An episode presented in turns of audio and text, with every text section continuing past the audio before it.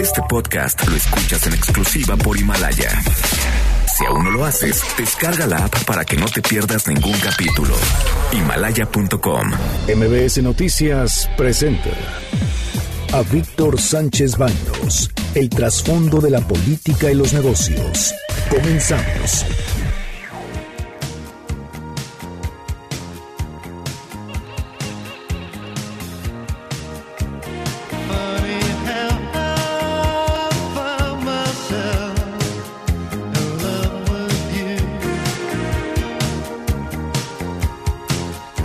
Tal? Los saludo con mucho afecto. Soy Víctor Sánchez Baños en MBS Radio a través de la frecuencia 102.5 de la FM desde la Ciudad de México.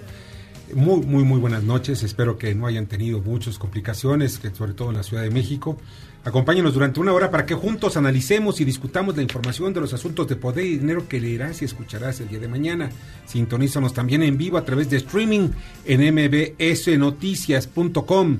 Están conmigo Carmen de la Edillo. ¿Cómo estás, Carmen? Hola, ¿qué tal? Buenas noches a todos. Debate. Comunícate. Comenta a Víctor Sánchez Baños en MBS, Twitter, arroba B. Sánchez Baños y arroba MBS Noticias. Y estas, estas son las expresiones y las historias de hoy. Aquí el presidente Andrés Manuel López Obrador. Nosotros no aceptamos eso. Nuestros problemas los vamos a resolver los mexicanos. No queremos la injerencia de ninguna potencia, de ninguna hegemonía, de ningún país extranjero. Es muy clara nuestra constitución. No intervención, autodeterminación de los pueblos. No somos vendepatria. No vamos a permitir ninguna amenaza, ninguna intervención del extranjero. Imagínense si nosotros tenemos un problema, por grave que sea, y vamos a acudir a una especie de gobierno mundial, ¿dónde queda nuestra soberanía? Ah, esa es la clave de todo. ¿Dónde queda nuestra soberanía? ¿Por qué? Porque esto tiene implicaciones internacionales. Estados Unidos, cada vez que determina que algún grupo es beligerante o es terrorista, entonces no tiene fronteras Estados Unidos, va contra de ellos en cualquier parte del mundo. Esto es lo que pone en riesgo también la soberanía del país. ¿Por qué? Porque en el momento que, como lo, pido, lo pidió la familia Levarón en Estados Unidos, precisamente en una petición a la Casa Blanca, en donde pide que sean convertidos, sean considerados terroristas los narcotraficantes, en ese momento cualquier, en cualquier opción, en cualquier instante podrían llegar a nuestro país marines, soldados o drones pueden intervenir y disparar incluso contra ciudadanos mexicanos. Ese es el verdadero riesgo. Y tiene razón el presidente de la República en base a la ley de Estados Unidos, al momento de, de que se ha tratado ese grupo de delincuentes como terroristas, entonces actúan en consecuencia. También no es una pose política o de nacionalismo, es una forma de defender la soberanía y eso que quede muy claro. Ahora, por otra parte, lo que está lo que pasó hace unos días con el FBI cuando se le dio entrada al FBI para investigar el caso de los de los nueve personas que fueron asesinadas y más de 17 lesionados en los tiroteos que hicieron grupos de narcotraficantes en contra de familias de, que están ligados a la familia Levarón porque no todos apellidan Levarón pues en ese momento se les dio entrada al FBI, pero para investigar. ¿Qué es lo que ocurre en esto? Que ellos se convierten en coadyuvantes del Ministerio Público. O sea, conseguimos información, se la damos al Ministerio Público mexicano para que sean ellos los que realicen las investigaciones, los que realicen las capturas, en fin, pero sí están pendientes que se lleven a cabo esas detenciones. Ahora, desde el punto de vista económico, tiene otras implicaciones.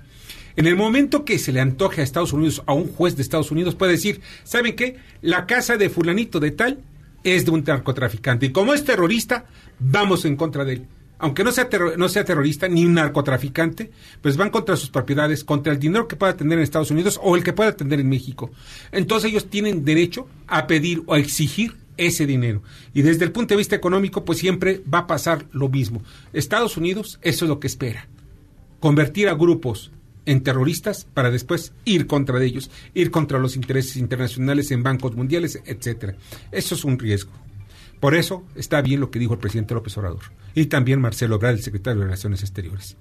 Es importante tener mucho cuidado con lo que se vaya a pedir a Estados Unidos. Esta es la voz de Loreta Ortiz, Ortiz nuevo miembro de la Judicatura. con el ánimo de contribuir en el combate a la corrupción y nepotismo, centraré parte de mi labor en impulsar el análisis, estudio y desarrollo de medidas que permitan, desde la lógica de la transparencia proactiva y los datos abiertos, fortalecer el sistema de declaraciones de conflictos de interés. Y es precisamente lo que hay malestar dentro del gobierno de la Cuarta Transformación, sobre los jueces. Algunos jueces, y esto que quede muy claro, algunos han abusado de su posición y se han inclinado incluso la balanza de la justicia, le quitan la venda que tapa los ojos y inclinan, clic, la, la balanza de la justicia en favor de intereses o de personas ya sean intereses políticos o económicos. Eso es muy importante que se revise. Y pues, parece ser que Loreto Ortiz, quien fue esposa, por, perdón, quien es esposa, perdón, del secretario general de gobierno con López Obrador, eh, Francisco Ortiz Pinchetti, es muy clara el decir, vamos, ¿para qué? Para limpiar la corrupción que pueda existir. Y eso es importante vamos a ver, yo creo, seguramente resultados, porque muchas veces, y lo digo por muchos abogados litigantes, el Consejo de la Judicatura, pues había sido pues simplemente juez y parte en todo lo que tenía que ver en la investigación de los jueces. Esto es bueno, es una noticia buena. Vamos a ver hasta dónde llega Loreto Ortiz. Ya está la voz del presidente de la Asociación de Bancos de México, Luis Niño de Rivera.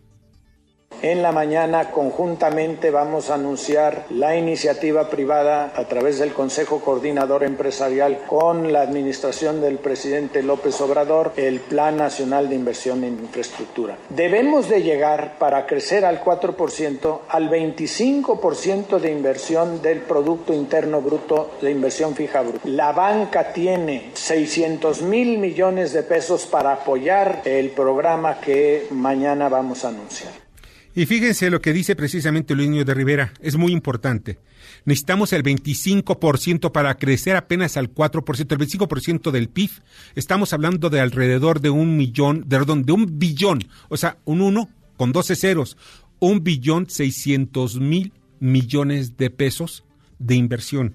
Apenas tiene la banca 600 mil millones de pesos para invertir. Por eso es importante que el gobierno federal también suelte las riendas de la inversión pública en infraestructura.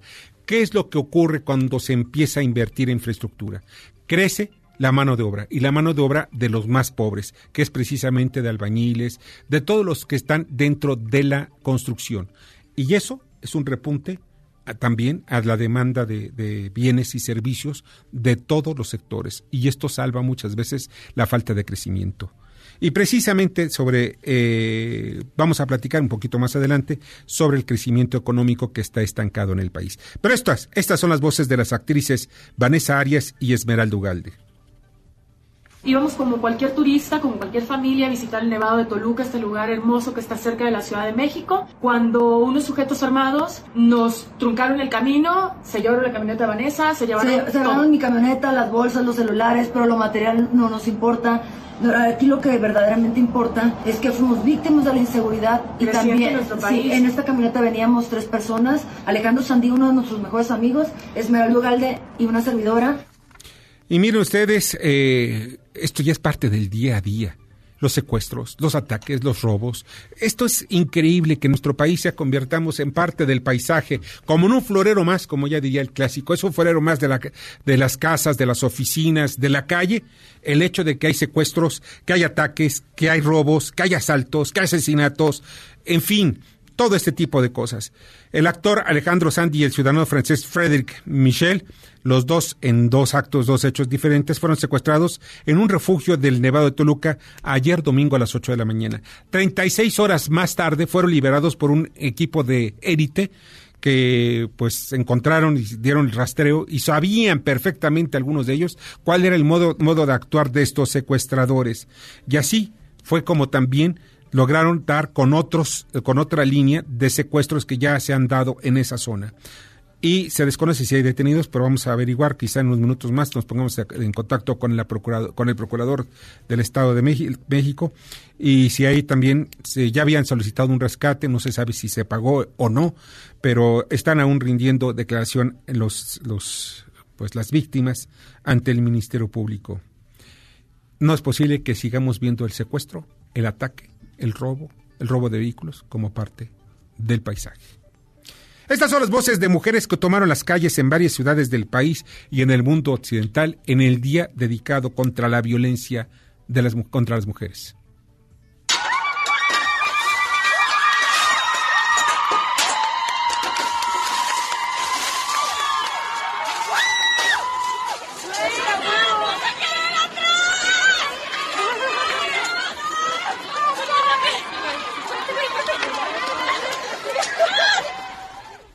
Muchos utilizan, bueno, infinidad de calificativos o sobrenombres para estos grupos, pero la verdad de las cosas, yo apoyo 100% la lucha contra la violencia contra las mujeres. Porque miren ustedes, primero empiezan con las mujeres, luego siguen con los niños y después con los ancianos. O sea, contra los más débiles de la comunidad, de la sociedad, es como se atacan. Contra aquellos que no se pueden defender, aquellos que no pueden levantar la mano y enfrentarse de tú a tú con hombres o con lo que sea.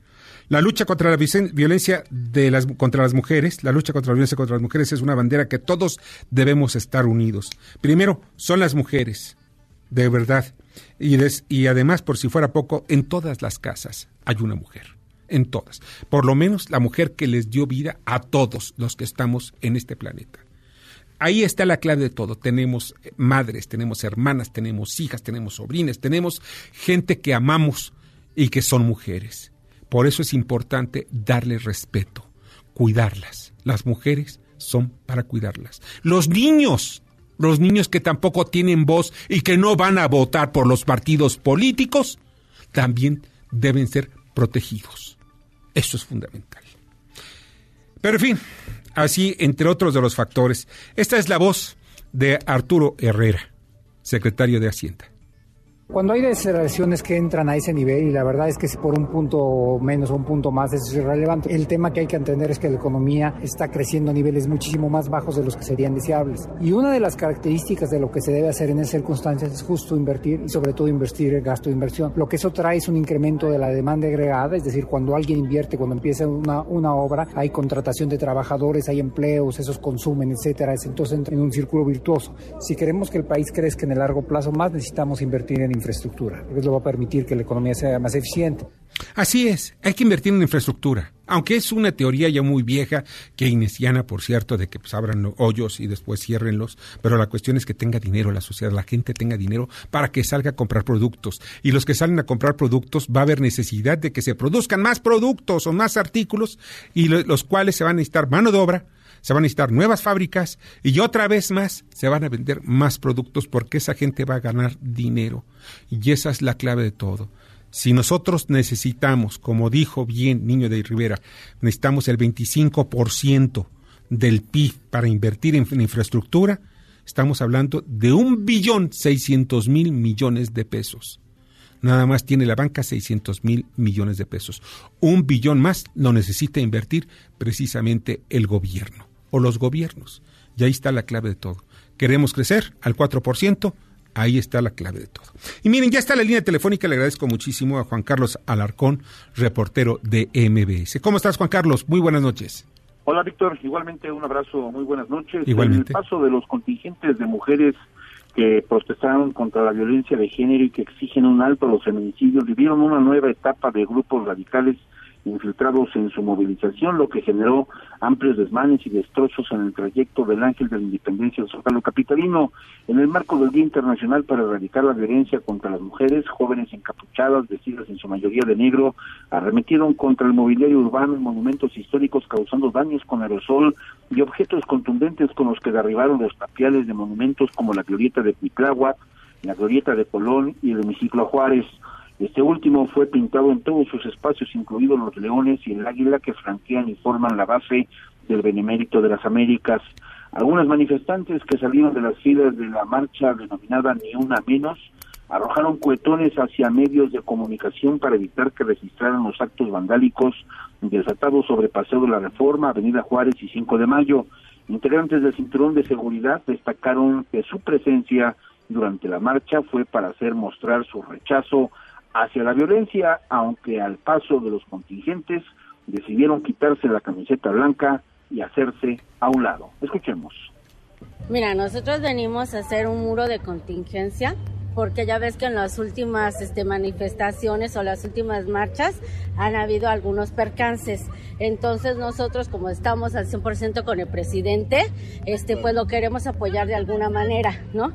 Nosotros estamos de acuerdo con la cuarta transformación y queremos que nuestro país salga adelante y avance. Entonces estamos en contra de toda violencia y por lo mismo venimos a, apoyar. ¿Es cinturón de paz eso? Es un cinturón de paz. Por su parte, la Secretaría de Seguridad Ciudadana desplegó un operativo de acompañamiento con 2.500 mujeres policías quienes solo observaron los destrozos y daños sin que ninguna de las uniformadas interviniera. Las mujeres que desataron actos radicales siguieron su paso hasta el Zócalo Capitalino y ninguna fue detenida ya que la policía se mantuvo a distancia para evitar cualquier confrontación del monumento histórico con mayores daños. Es el hemiciclo Juárez por las pintas, sin embargo un ejército de trabajadores de la Secretaría de Obras intervino rápidamente para realizar trabajos de limpieza y con solvente borrar las marcas en diferentes partes de ese recinto. Finalmente, el contingente de colectivos feministas que partió del Monumento a la Revolución con veladoras se desplazó de manera pacífica, a diferencia de otros grupos que provocaron caos en su trayecto al primer cuadro de la ciudad. Víctor, el reporte que tengo. Juan Carlos, te agradezco muchísimo. Muy buenas noches. Buenas noches. Bueno, Juan Carlos Alarcón, reportero de MBS. De verdad, es es penoso ver que algunas personas se desquiten precisamente con los muebles. Al final de cuentas, todos lo pagamos. O sea, tiene que pagarse eso, el mobiliario urbano. Algunos de los puestos de periódicos que se encontraron a su paso los destrozaron y no son propiedad ni del gobierno ni de nadie, sino de gente muy humilde que es la que está vendiendo los periódicos. En fin, estos infiltrados lo único que hacen es tratar de desvirtuar la verdad que hay detrás de todo, de todo este movimiento, de que las mujeres son violentadas, que hay feminicidios, en el continente hay más de dos mil feminicidios al año, o sea que son, son asesinados ya sean por un pariente, por sus parejas, por novios o por gente extraña.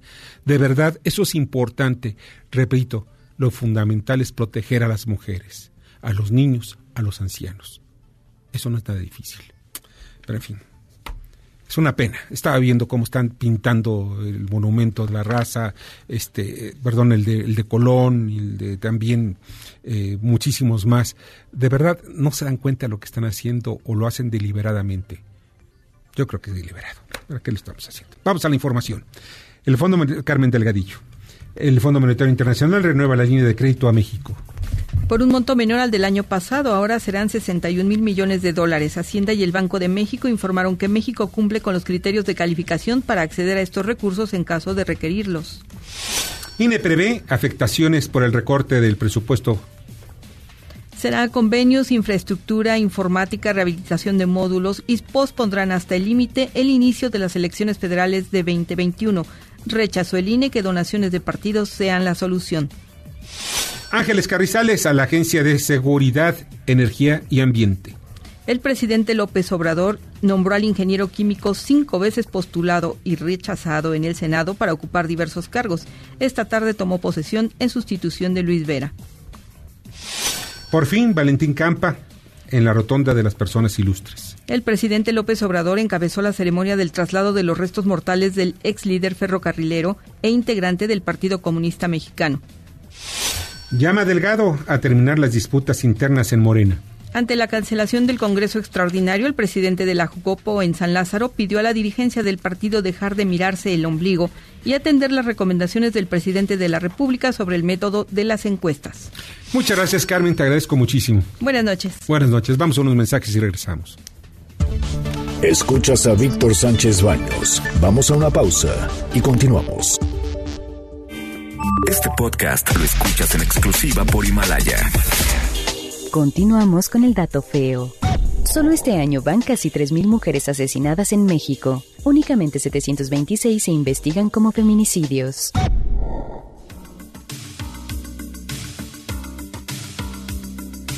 Muchas, muchas, muchas gracias que continúen con nosotros. En este lunes ya es el principio de semana, hay que entrarle con mucha energía. Ya estamos casi en el split final, en el último mes del año, hay que echar ahí todavía muchas cosas. Nos faltan unos días más para irse de vacaciones. Algunos se toman el puente. Lupe Reyes, hijo, qué envidia, ¿no? Pero pues en fin, que disfruten sus días. Hay que disfrutar todos los días y disfruten hoy lunes. Vamos a la responsabilidad social corporativa. Kimber Zafra. Gracias, Víctor. Te comparto que en la Asamblea Anual de Fondo Unido United Way México, liderado por Brian Gallagher, premiaron a empresas y organizaciones comprometidas con la sociedad. Grupo Peña Fiel, compañía de Keurig Dr. Pepper, reconoció a sus empleados por las campañas de donativos. Para Lourdes López Zuckerman, gerente de asuntos corporativos Grupo Peña Fiel, cada uno de sus empleados a través de estas acciones de voluntariado reafirman el compromiso que tienen con México y con el desarrollo de las comunidades en las que tenemos presencia. Gracias y que tengan muy buena noche. Muchas gracias Kimberly, pásala muy bien y vamos al pulso empresarial. Hola Víctor, muy buenas noches. Es un placer saludarte a ti y al auditorio. Este es el Pulso Empresarial. La venezolana con Viasa que dirige Ramón Araguayano dio a conocer que, además de la ruta Caracas-Cancún-Toluca anunciada la semana pasada, añadirá la ruta Caracas-Ciudad de México, rutas que contarán con dos frecuencias semanales, con 104 pasajeros cada una. Con Carlos Henry Arroyo al mando, la alemana Porsche desarrollará infraestructura de carga eléctrica en México en carreteras y concesionarios, con una inversión de 6 mil millones de euros para 2050. Las telefónicas Movistar y ATT, que dirige Alberto Morales y Lauren Ceribel respectivamente, firmaron un convenio para que la española pueda usar la red inalámbrica de la estadounidense, a fin de conectar a sus clientes a lo largo de México. Hasta aquí el pulso empresarial. Excelente noche. Muchas gracias Alex, te agradezco muchísimo Alex de la Rosa en su pulso empresarial. Y miren, ya está en la línea telefónica y le agradezco muchísimo a Alejandra Palacios, quien es la consejera presidenta de la Comisión Federal de Competencia Económica. Hola Alejandra, ¿cómo estás? Muy buenas noches. Víctor, muy buenas noches. Gracias por la entrevista. No, al contrario. Oye, fíjate que vi la información en el sentido de que se modifica. Hay sobre el asunto de los puertos eh, se necesitan hacer varias adecuaciones para evitar que se eh, pues que haya una competencia desleal. ¿Qué es lo que hay en este asunto? Sí, muchas gracias. Lo que nosotros dimos a conocer hoy es una opinión con propuestas de eh, recomendación para modificar la ley de puertos. De hecho, eh, ya hay modificaciones que se están eh, tramitando en el Congreso y habría que idealmente incluir estas, porque los puertos, Víctor, es el lugar en donde llega y sale la mercancía de este país y México es una plataforma logística importamos muchos productos muy importantes para el consumo de los mexicanos. Y en estos puertos, cuando entran o salen los productos, lo que se necesita es servicios de maniobra, es decir, si un buque llega cargado de mercancía, pues hay que descargarlo, hay que maniobrarlo, almacenarlo y subirlo a los camiones o a los trenes para que ingrese al país. Claro. Y cuando hay que subir las exportaciones a los buques, pues también hay este servicio de maniobra. Y lo que hemos detectado en la comisión es que en muchos puertos del país eh, para maniobras importantes, hay solamente un proveedor de estos servicios. Y esto encarece las cadenas logísticas y tiene un impacto en la competitividad del país y eh, nos parece que hay áreas de oportunidad importantes para generar competencia en los distintos servicios de maniobras portuarias que se ofrecen en todos los puertos del país. Todas estas maniobras y, afortunadamente pues he conocido yo algunos de los puertos de México en donde las maniobras, tiene razón, solamente las hace una sola empresa. Y este tipo de maniobras eh, generalmente no permiten, hay como un cártel, por llamarlo de alguna forma, porque es un cártel, o sea que es la unión, porque nada más es una sola empresa la que lo proporciona, pero de alguna manera están aliados a otro tipo de, compañías que son las que les dejan todo este tipo de de servicios. Ahora bien, esto cuánto cuánto implica, si no sé si tenga todavía se tenga el dato de cuál es el impacto económico que genera este tipo de, de pues de actos anticompetitivos. No tenemos la cifra exacta porque obviamente cada maniobra tiene un costo distinto. Sí. Lo que sí sabemos es que cualquier sobreprecio que pagan las empresas por mover sus productos, finalmente tiene un impacto en el bolsillo de los consumidores. Es decir, si te cuesta más trasladar un producto, eso no lo absorbe la empresa, lo absorbe el consumidor en el precio final. Y en ese sentido es que, aunque el tema de puertos nos parezca muy lejano como consumidores, sí tiene un impacto en nuestra vida diaria. Y como mencionas tú, eh, por ejemplo, ejemplos concretos, el puerto de Topolobampo Topolobampo es el puerto a través del cual se exporta básicamente toda la producción agrícola que se lleva a cabo en el norte del país, que es en donde eh, somos más productivos en términos de, de producción y también es el puerto a través del cual se lleva grano hacia el sureste del país a través del cabotaje. Eh, se mueve grano hacia el sureste del país. En Topolobampo tenemos solamente una empresa que tiene eh, pues el monopolio de facto de mover todo el granel agrícola y no está regulada su tarifa y no tiene competencia. Entonces, pues esa empresa puede cobrar el precio que considere sin que este no se autorregule porque el mercado está funcionando. en, el puerto, en el puerto Progreso Veracruz, que es el puerto más importante para eh, ingresar productos al sureste del país, también tenemos una empresa que tiene también de facto toda la posibilidad de mover el, el eh, y también para ingresar producto al sureste a través del puerto, pues una empresa determina cuál es el costo de las maniobras. Ahora bien, eh, este, ¿cómo, ¿cómo ves el ambiente para que el Congreso pueda lo más pronto posible pues eh, realizar estas modificaciones a la ley de puertos? Pues mira, si se está discutiendo en este momento una modificación a la ley de puertos, pues me parece importante, digamos, si ya hay intención de hacer modificaciones, pues ser abiertos y tratar de incluir todo lo que sea lo mejor para el sector.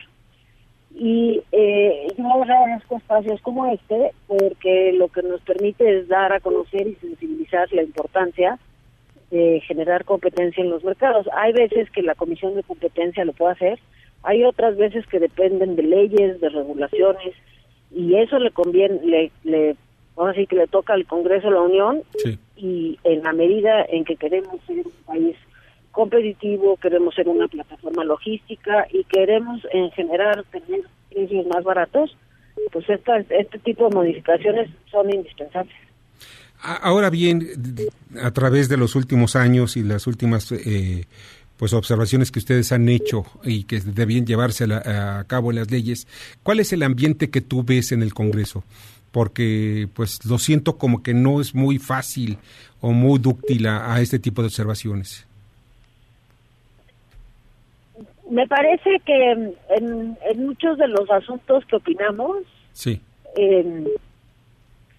digamos, algunas veces nuestras opiniones tienen eco rápidamente, otras veces no tanto y lo que nos toca a nosotros como comisión de competencia es perseverar, poner el punto en la agenda, eh, vender nuestras ideas a la STT, a la Secretaría de Hacienda, a la Secretaría de Economía, eh, al Congreso de la Unión, a todo aquel que quiera que México crezca y que sea una plataforma logística productiva y competitiva.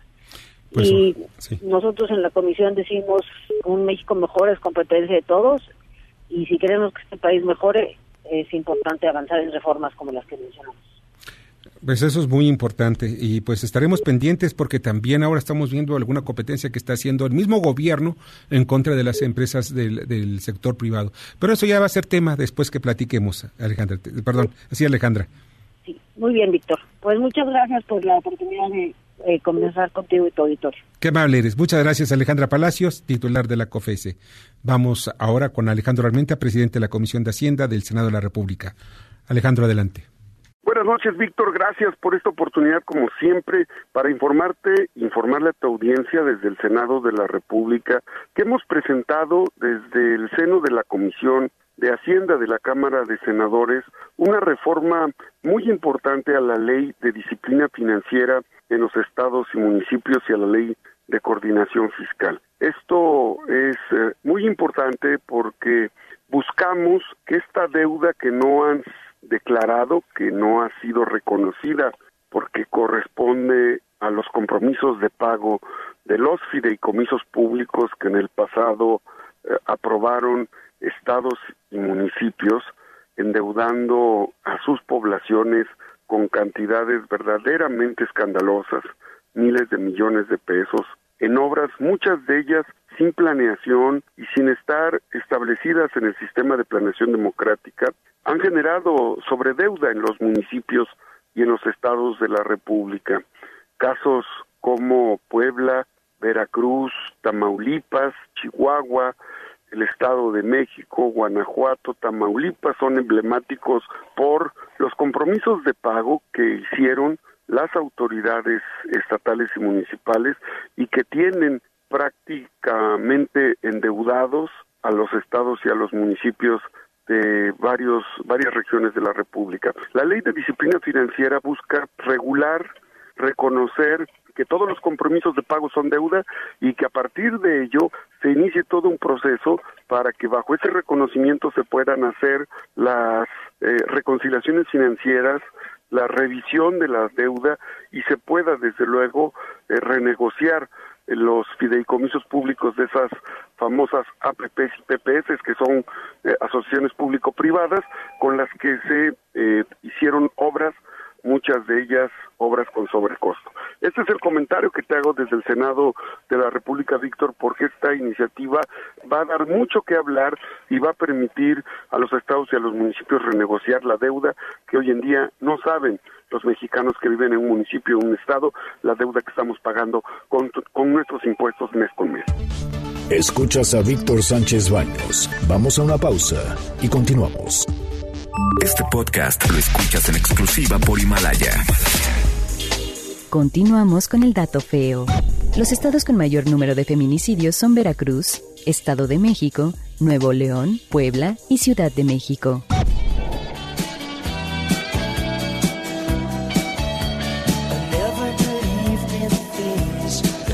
Gracias, muchas, muchas gracias que continúen con nosotros en este lunes, primer día de la semana. Sensacional que le estén pasando bien y que estén escuchando la información que leerán y escucharán el día de mañana. Y miren, hoy en día todos debemos tener una gran historia, una historia que contar. Y qué mejor que hacerlo en Himalaya, la aplicación más importante de podcast en el mundo, de podcasts en el mundo, llega a México y no tienes que ser influencer para convertirte en un podcaster. Simplemente descarga la aplicación Himalaya abre tu cuenta en forma gratuita y listo, comienza a grabar y publica tu contenido. Crea tu playlist, descargar tus podcast favoritos y escúchalos, escúchalos cuando quieras sin conexión. Encuentra todo tipo de temas como tecnología, deportes, autoayuda, finanzas, salud, música, cine, televisión, comedia, todo, todo absolutamente está aquí para hacerte sentir mejor. Además, solo aquí encuentras nuestros podcasts de Exa FM y de MBS Noticias, La Mejor FM y Globo FM. Ahora te toca a ti. Baja la aplicación para iOS y Android o visita la página de internet himalaya.com. Himalaya es la aplicación de podcast más importante a nivel mundial y que ahora está en México. Y también ya está aquí en, en, el estudio y le agradezco muchísimo a Carlos Álvarez, quien es consultor ambiental. Carlos, ¿cómo estás? Muy buenas noches. Muy buenas noches, Víctor. Qué gusto estar nuevamente contigo y tu auditorio. Qué amables. Oye, ¿cómo está este asunto de la contaminación que hacen cementeras? Yo recuerdo cuando vivía muy cerca de, más bien cerca en la zona norte de la Ciudad de México, por allá por, por la zona de Naucalpan, Tlalnepantla, pues vi que estaba contaminado porque había una empresa que contaminaba en forma brutal y todos los días aparecía una capa sobre los coches, en las casas y en la calle, una capa blanca y que seguramente todos respirábamos. Mira, la naturaleza propia del proceso de fabricación del cemento, pues es, era, era, digo yo, era con muchos impactos. Pero llegó la, llegó la regulación y en México todos, todos han tenido que cambiar. De hecho, tienen una norma específica, la 040, que es precisamente para regular todas las actividades de, la, de los hornos cementeros. Hoy por hoy, son la mejor opción del mundo hoy, ya con todos los la tecnología para captar los polvos. Bueno, la parte de minería de los polvos, o sea, sacar los polvos, las, las puzolanas, los arcillas, eh, todo eso, y llevarlas al horno, bueno, pues eso es una actividad propiamente minera. Eso Claro. explico? O sea, sería así como decir, es que no quiero que levanten ni un polvito. Bueno, ¿cómo? Si son polvos. Pero en sí el horno cementero, hoy por hoy, está muy regulado. Ellos reportan la semanal, o sea, no es como hace 30 años, como bien dices. Sí, y compraban llantas. Yo me ah, acuerdo que compraban llantas usadas ah, por supuesto. para utilizarlas y quemarlas en los hornos. Por supuesto. La hulla, el, este, la, todo eso. el combustible. Pero, pero todo eso se formula.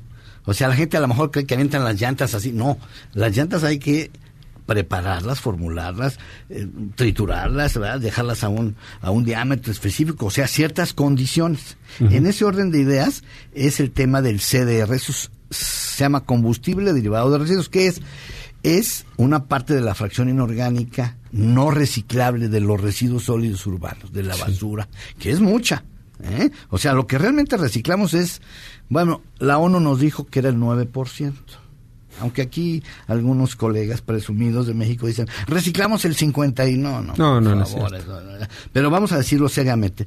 El 10%, estoy hablando de los plásticos, hoy que el tema ya está a discusión, los plásticos, esa gran mayoría de plásticos no son reciclables. ¿Y entonces qué hacemos con ellos? Pues no, ¿verdad? Tirarlos en los 1.643 tiraderos a cielo abierto que nos cuesta 71 mil millones de pesos cada año por daños al suelo, subsuelo, acuífero y emisiones, pues es mucho, ya tenemos que abandonar esa práctica, ¿no? Pero la acusación que hacen un grupo de dogmáticos, digo yo, así les digo de cariño, no quiero ser más fuerte, y unos diputados que están en sentido contrario, que quieren prohibir, dicen ellos, la incineración de la basura. Pero ¿qué crees? Los hornos no incineran, calcinan. Así es todo lo que entra, el coque del petróleo, las llantas, las estopas, la fibra de vidrio, todos los residuos de, los solventes petroquímicos. Y eso se convierte en energía. Así es. Entonces, y es energía limpia, en todo el mundo es considerada limpia. Fíjate, debe haber más de cinco mil hornos cementeros en el mundo y en Europa están sustituyendo el noventa y tantos por ciento del coque del petróleo. ¿Por qué coque? Pues es lo más barato. Imagínate que le metieran diésel ahorita o, o combustóleo de a 22 pesos pues entonces el cemento tendría que costar cuatro veces de lo que cuesta hoy. No, ellos están quemando coque del petróleo, que es de lo más baratito. Más y es el residuo que queda después de la refinación. Exacto. Mil pesos más o menos vale la tonelada, más o menos, vamos a decirlo. En cambio, cuando adquieren cuando se organizan quienes, pues los estados y los municipios y preparan el TCDR que te dije, lo compran a 400 pesos, se ahorran 600. Pero lo más importante, ¿sabes qué es? Que reducen cuarenta y tanto por ciento, 45 por ciento las emisiones de CO2. Entonces, ¿qué tienen que hacer los hornos cementeros? Y las, micro, las micropartículas. Así es, hay que hacer más CDR, hay que sustituir más el coque, hay que bajar las emisiones para que el precio, porque acuérdate que todo sube, ¿eh? yo no veo que nada baje, ¿verdad? Dijeron que la energía iba a bajar, no es cierto, todo sube. Esa es la realidad. Los salarios, las casetas con las carreteras agujeradas, todo sube. ¿Eh? Eh, las llantas a mí. Bueno, ya me eché seis llantas en los últimos seis meses. ¿Sabes por qué? Por los agujerotes. De todo, ¿eh? de las calles y de las autopistas. Pero bueno, regresando, vamos a hacer un foro con Canacintra a propósito de la valorización energética de los residuos, de todos los residuos, como tú dices, de las llantas. Pero hay más residuos que no queremos. Entonces, ¿qué hay que hacer? Organizarnos. ¿Quiénes? Los estados, los municipios, la federación, todo mundo hay que organizarse. ¿Para qué? Para valorizar. ¿Por qué? Porque tú sabes que Pemex y CFE no están abasteciendo la energía de este país. Están totalmente rebasados por la demanda. Pemex importa el 80% o más de las gasolinas. Bueno, ya sabemos por qué. Pero la CFE tampoco. La CFE va atrás desde hace, desde hace 30 años. No puede abastecer el crecimiento de la demanda. Y además es una de las empresas más contaminantes de México. Por supuesto, ellas son los campeones, digo yo, del mundo. Porque estas, las nuestras, Pemex CFE, pues gozan de esa, de ese permiso. De la ASEA, por cierto, ¿eh? acaban de cambiar a, a, mi amigo, le mando un saludo a Luis Vera, y nos pusieron un jovenazo que, pues ese jovencito no sé de dónde se lo sacaron es el nuevo director de la ASEA, el que va a regular a todos, a toda la actividad petrolera, imagina. Bueno, ni modo, ese jovencito no, lo conozco porque no está. Pues ojalá y sepa, sepa del negocio. Mm, no creo, pero bueno, ahí lo pusieron. Le bueno, si yo no tengo la culpa, pues aquí me pusieron allá arriba. Está bien. Pero bueno, regresando al foro, Canacintra, junto con otras organizaciones, el Instituto Politécnico Nacional y mi propia organización, te invitamos, por supuesto, cordialmente, martes 3 de diciembre, ocho y media de la mañana, y a las 2 de la tarde vamos a discutir ¿Qué tenemos que hacer? ¿Qué debemos hacer? ¿Cuáles son los retos? ¿Quién está fallando? ¿Por qué no podemos organizarnos en México para aprovechar, separar y aprovechar nuestros residuos en vez de estar pensando como estos diputados, ¿verdad? De Morena y de... Es porque no conocen. Pues están al revés. Si supieran, si supieran, yo creo que por lo menos se morderían la lengua. Pero mira, muchos de ellos, la verdad, fueron elegidos por tómbola.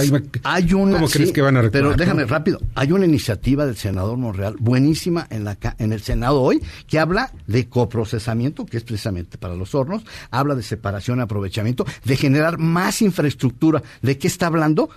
Cuando dice más infectadoras, más termovalorizadoras y más organización para aprovechar los residuos que nos estorban, que no, no son reciclables. Y eso de estarlos tirando a cielo abierto, pues ya claro. debe ser. Eso es muy importante. Ya hay tecnología. Ya la tecnología ahí está.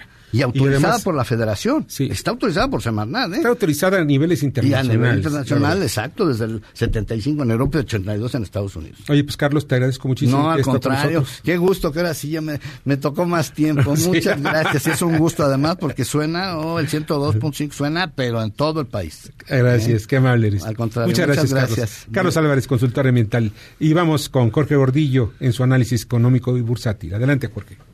Gracias, Víctor. Buenas noches. Aquí mis comentarios del día de hoy, inicio de semana. Los mercados financieros en México iniciaron con resultados mixtos. En una semana que será corta, sobre todo en Estados Unidos, es Día de Acción de Gracias el jueves. Los mercados operan mediodía el miércoles, mediodía en viernes. Entonces resulta normalmente una semana corta. Y bueno, eh, iniciamos semanas con un nuevo optimismo en esta novela de guerra comercial entre China y Estados Unidos. Eh, los inversionistas estuvieron atentos a un anuncio nuevo en China de que elevará multas y sanciones internas por violaciones de propiedad intelectual. Este es uno de los aspectos más complicados en donde se notaba menor avance en las negociaciones entre los dos países. Esta noticia se une al hecho positivo de que no se haya cancelado las negociaciones tras los disturbios de Hong Kong y la legislación aprobada por Estados Unidos a favor de las protestas. A pesar de este optimismo, se respira entre los inversionistas algo de preocupación y la preocupación viene porque todo el mundo quiere saber si las negociaciones se alargan antes del 15 de diciembre, que está estipulado que van a subir aranceles a 140 mil millones de dólares en importaciones, sobre todo en productos de tecnología.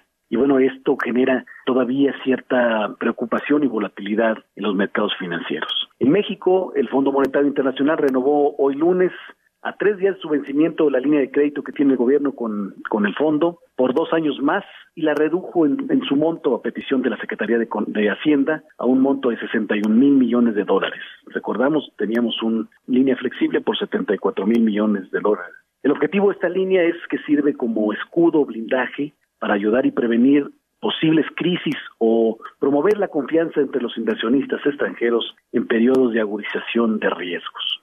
Además, INEGI corrigió sus datos económicos del tercer trimestre del PIB y bueno, volvió a poner el tema sobre la mesa sobre una recesión técnica. La verdad es que los datos eh, han pasado entre punto uno a menos punto uno, prácticamente están pegados al cero por ciento y creo que la discusión, creemos nosotros que la discusión eh, no debe de girar entre la recesión y más.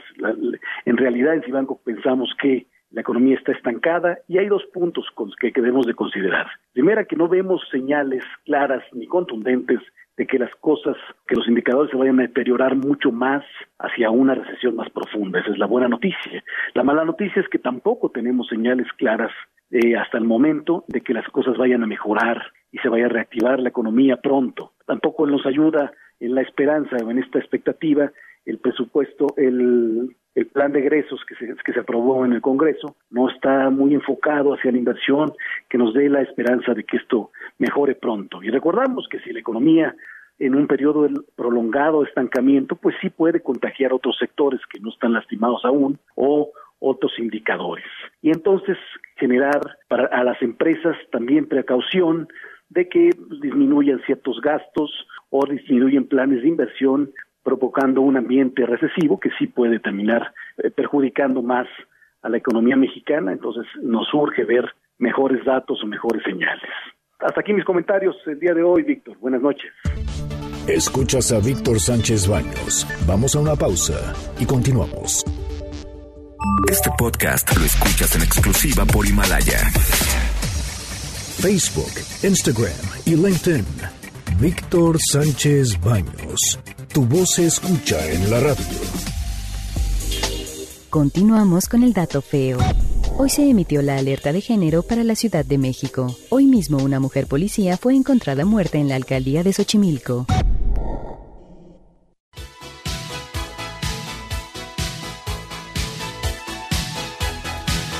Muchas gracias que continúe con nosotros y vamos a las columnas político-financieras que leerán el día de mañana los periódicos diarios de la Ciudad de México. Adrián Trejo, adelante. Amigos, ¿cómo están? Buenas noches, Víctor. ¿Cómo estás? Buenas noches.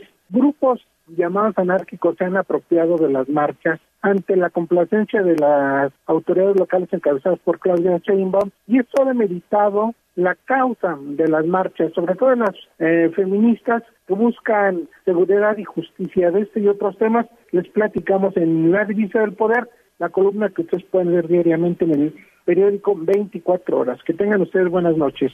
Muchas gracias, Adrián. Buenas noches, Rosario Viles. En estos tiempos de redes sociales es imposible que una aerolínea, fabricante de aviones o prestador de servicios no esté sujeto al escrutinio público en cualquier lugar del planeta. Esto hace que cualquier comentario se viralice inmediatamente. Esto y más cosas podrán leer ustedes mañana en la crónica de hoy. Muchas gracias, Rosario. Paco Rodríguez. Eh, saludo a Francisco Rodríguez desde el Índice Político y te comento, la columna que se publica mañana pues eh, lleva como título que el caudillo de la 4T se victimiza. De victimario puede pasar a ser víctima en un santiamén. Lo hemos visto varias veces decir que eh, prefiere estar muerto antes que traicionar al pueblo. Esa es una forma de victimizarse, pero tiene muchas más y lo vemos cotidianamente en las mañaneras. Soy más te platico mañana en www.indicepolitico.com. Te deseo mientras tanto buenas gracias y muchas, muchas noches. Muchas noches, Paco. Lili Arellano. Víctor, buenas noches. Bueno, pues el terreno económico sigue siendo también uno de los temas que no pueden pasar 24 horas sin que sea tocado. Sobre todo porque si ya de paralización pasamos a recesión y es pues todo el entorno mundial el culpable, o resulta que también los pobres son muy caros. Vamos a ver qué hay de todo este análisis en el estado de los estados de tu servidora Lidia Arellano, que se publique en las redes sociales y en los diarios del interior del país. Buenas noches. Lilia, muchas gracias. Muy buenas noches. Julio Brito. La situación de negocios se está complicando para el grupo de la familia alemán, donde consolida el grupo Coral que hizo una oferta incumplida por Radiopolis a Grupo Televisa de Emilio Azcárraga por lo que debe pagar una sanción acordada en 624 millones de pesos. Interjet se embarcó en la compra de aviones rusos que terminaron estacionados en el aeropuerto ante lo incosteable de su operación, que ocasionó que el SAT embargara bienes a la aerolínea. Esto y más en mi columna Riesgos y Rendimientos que se publica toda la semana en el periódico La Crónica de hoy. Muchas gracias, Julio. Arturo Dam.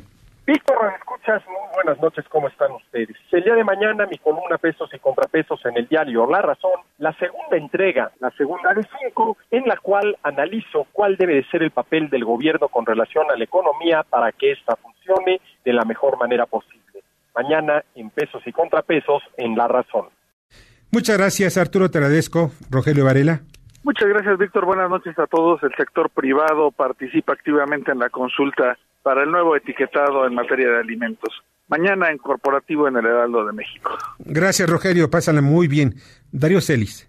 Mañana en la columna La Cuarta Transformación del periódico El Financiero vamos a hablar de el plan de infraestructura que mañana dará a conocer el presidente López Obrador. Es un plan que no es del gobierno, es una propuesta de la iniciativa privada, con lo cual pues no se ve mucha disposición de los diferentes secretarios y del propio gobierno de la 4T por impulsarlo. Buenas noches. Buenas noches, Darío. Pásala bien. Mauricio Flores. ¿Qué tal, Víctor? ¿Cómo están, amigos? Muy buenas noches. Mauricio Flores. Entre detrás del dinero, periódico La Razón. Mañana, mañana uno de los misterios del mundo empresarial más raros y más actuales. ¿Por qué de repente un poderoso grupo, el Grupo Coral de Miguel Alemán, dejó de pagar, dejó de pagar el compromiso que tenía con Televisa para adquirir el 50% de las acciones de Radiopolis no es cosa menor, porque al parecer hay algo así como una canción detrás que dice a que le tiras cuando sueñas mexicano. Buenas noches. Buenas noches. Gracias, gracias, eh, Mauricio. Y miren, mañana en, en, varios periódicos, entre ellos el diario Imagen, Cuadratín, Eje Central, publicamos la columna Poder y Dinero, donde tocamos el tema precisamente Interjet. Pero esto tiene aristas políticas más que económicas. ¿Por qué? Porque todo hay un entramado con el fin de, de la lucha, más bien dentro de la lucha de las aerolíneas por los slots. Un error jurídico lleva precisamente a que Interjet se encuentre en estos momentos en una situación complicada y sobre todo su presidente que es eh, Miguel Alemán Magnani. Y también hablo sobre el despistar, despilfarro presupuestal de los partidos políticos, entre otras cosas. Inteligencia Financiera, el espacio de las pymes. Las respuestas para impulsar el crecimiento de los emprendedores con David Lask, de Financiera Crece. Hola, ¿qué tal David? ¿Cómo estás? Muy buenas noches. Hola Víctor, muy bien. ¿Y tú? Muchas gracias por, por tenerme aquí en tu programa. No, al contrario, qué bueno que estás con nosotros. Oye, ahorita hay un tema que lo estamos platicando y es me, me parece muy importante. Y es precisamente que hay muchos gestores de créditos a las pymes. Claro que pues no todos dicen, no todos dan lo que dan.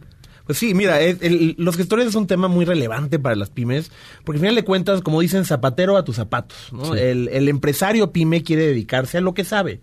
Lo que sea, esa es su especialidad. No todos el financiamiento que la mayoría de las pymes requieren cuando están creciendo son expertos. Entonces muchos de ellos no saben a dónde acudir. Ahí es donde entran los, gestores. Estos gestores son, son, son gente que se encarga de conseguirle a las pymes el crédito que necesitan para crecer. Pero igual que puede ser muy bueno que alguien se encargue de esto, también tiene sus, sus, peligros, ¿no? Que la, la gente que está buscando un crédito pues debe saber. En primer lugar, eh, tienen que encargarse de que sea una persona sumamente profesional. Eh, ¿Por qué? Porque nosotros hicimos una encuesta a muchos de nuestros clientes y al menos la mitad de ellos eh, han tenido un acercamiento de un gestor en el último año, pero de esa mitad, como un cuarto tuvo una muy mala experiencia con estos gestores. ¿Por qué? Porque muchos de ellos lo que se enfocan es en pedir dinero por adelantado, Así es. ¿no? Para poder conseguirte ese crédito. Y eso es algo que no debería de pasar. O te dan un crédito, ya conseguiste el crédito, y sobre ese crédito que ya recibes el dinero, ya te piden el dinero. Exactamente. Y esos son las, los buenos, ¿no? Hay unos que dicen, ¿sabes qué? Págame por adelantado y yo, yo te busco un financiamiento, lo cual no pasa así. De hecho, todos los gestores reciben la mayor parte de su ingreso por parte de las financieras una vez que este gestor les, les trae un, un, crédito. Ahora, ¿cómo reconocer a uno bueno de uno malo? Pues mira, no es tan fácil. Eh, lo, lo, primero es, es, ver con quién estás trabajando, conocer que sea alguien bien recomendado, eh, con las instituciones financieras con las que te va, te va a, tratar de sacar ese crédito, es importante que tú te informes de qué es lo que están pidiendo, de cómo es el proceso, para que no te salga ni ninguna jugada rara, ¿no? A lo largo del, del, proceso, Al final de cuentas, las, las financieras eh, tienen la responsabilidad de ser sumamente transparentes, entonces tú como usuario te tienes que tomar el tiempo de poder ver cuál es el proceso y qué es lo que van necesitar. Porque al final de cuentas le estás confiando eh, información muy, muy, muy especial a alguien que no sabe si lo va a hacer bien o lo va a hacer mal. Entonces, mejor informado que ahí te metan un gol. Claro, entonces para eso tienes que ir a dónde, a dónde, por ejemplo, con la misma empresa, o con el Conducef, por ejemplo. Con la Conducef, ahí puedes tú accesar y ver eh, a todas las financieras ¿no? Del, que están en el mercado, eh, contactarlas directamente para ver qué información vas a necesitar, eh, cuánto van a tardar, cuál es el proceso, qué costo tiene, si hay un costo para ti, o, y ya una vez con esa que tengas esa información, pues el gestor ya lo puedes dejar actuar, pero siempre sabiendo lo que está haciendo y que sea lo mejor para tu empresa. Ahora bien, sobre las tasas de interés muchas veces te dicen una tasa de interés y no te la cumplen. Eso es correcto. Bueno, al final de cuentas el gestor, eh, eh, pues él trata de repetir lo que le dice la institución financiera. Así es. Eh, pero luego por la cuestión de venderte, a lo mejor te promete algo que no es la realidad. Entonces ahí como, como pyme pues tienes que tener muchísima certeza de lo que te está diciendo y lo que estás firmando y la información que estás dando sí sea correcta y estés en, un, en una mente de confianza, ¿no? Siempre hay que buscar un, gestor a quien tú puedas eh, ver su historial, qué es lo que ha hecho en el pasado, con quién ha trabajado y con qué instituciones está metiendo. Claro. Eh, ahora, muchas veces es mejor ir directamente. Pues sí, eh, claro que es mejor ir directamente, eh, te da muchísima más visibilidad, muchísima más transparencia, pero repito, muchas veces como empresario pyme, pues no tienes el tiempo ni sabes por dónde moverte para, para poder acceder a este tipo de, créditos. Ahora, hay una opción que es nueva, ¿no? Y ahí es donde eh, nosotros crece, que son opciones que tú te tienes que meter a internet y en unos 15, 20 minutos puedes llenar una aplicación y es todo lo que necesitas hacer, ¿no? Entonces eso tiene la ventaja de que estás tratando directamente con la institución y al mismo tiempo pues no te va a quitar tanto tiempo que tú como empresario, pues necesitas y es muy, muy valioso. Ahora, eh, pues pueden acudir también con ustedes, ¿no? Claro, sí, y mira, con nosotros ni siquiera tienen que salir de su casa. Solo tienen que entrar a www.crece.com. Con Z, ¿eh? Con Z, Crece, se escribe con, con Z, y ahí pues encontrar cómo funciona el proceso, eh, qué características tiene el financiamiento, y con confianza, pues hablarnos para cualquier duda que puedan tener, ¿no? O sea, las dudas que sean pueden hablarles o también tienen chat en la página de internet. Tenemos chat en la página de internet o por teléfono. Al final de cuentas, sí eh, eh, somos de la consigna de que una financiera tiene que ser muy transparente. Porque si no, eh, pues la gente empieza a, preocuparse de qué está pasando, de quién me prestó dinero, y es algo que no queremos que, que, pase en el mercado mexicano. Es porque muchas veces sabes qué es lo que pasa, que buscas a una empresa, un banco o una financiera, y te contesta una grabadora. Claro. Marca el número uno para, y el número dos, bla, bla, bla, y el número tres, en fin. Eh, aunque ya los conozcas, ¿no? Tenemos clientes que llevan 10, 15 años en el mismo banco, pero cada vez que van al sucursal los tratan como si fueran nuevos. Sí. Y pues no, si ya llevas 10 años con ellos, debería de haber un trato especial y ya conoces a la gente, ¿no? No, te desconocen. Claro que sí. Lo importante es el trato directo. Exactamente. Para que hables con una persona de carne y hueso y te diga, ¿sabes qué hay esto? Ya sabe cómo es, eh, cuentas claras, amistades largas. Así es, negocios también muy largos. Exactamente. Oye, pues te agradezco muchísimo que hayas estado con nosotros el día de hoy. Claro, Víctor, no, muy, muy amable de tu parte eh, eh, y estamos a la orden. No, a la orden también nosotros. David, pásala muy bien. Muchas gracias. Inteligencia financiera, presentada por Crece. Recuerda, Crece se escribe con Z. Y pues ya nos vamos, les agradezco muchísimo que hayan estado con nosotros. Antes les voy a decir la agenda del día de mañana. El presidente encabeza mañana en Castillo de Chapultepec la ceremonia por el centenario luctuoso del general Felipe Ángeles, al que le van a poner, por cierto, ese nombre, el aeropuerto, no aeropuerto ya de Tizayuca. El encuentro también por la igualdad y no a la violencia contra las mujeres y las niñas, encabezada por el secretario de Relaciones Exteriores, Marcelo Ebrard. Y causa común interpondrá entre la Suprema Corte de Justicia un recurso legal para solicitar la declaración de inconstitucionalidad del mandato extendido de Jaime Bonilla en Baja California, como gobernador de Baja California. Pues ya nos vamos. Les agradezco muchísimo que hayan estado con nosotros. Muchas gracias, Bernardo Sebastián. En la producción, Jorge Romero. En la jefatura de información, Carmen Delgadillo. En la asistencia y redacción, Fernando Moxuma. Y en los controles, Michael Amador. El América. En fin. Ya nos vamos. Les deseo que pasen una noche extraordinaria.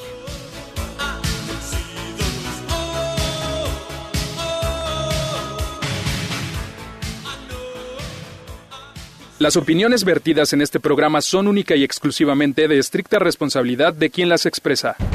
MBS Noticias presentó a Víctor Sánchez Baños, el trasfondo de la política y los negocios. Este podcast lo escuchas en exclusiva por Himalaya. Si aún no lo haces, descarga la app para que no te pierdas ningún capítulo. Himalaya.com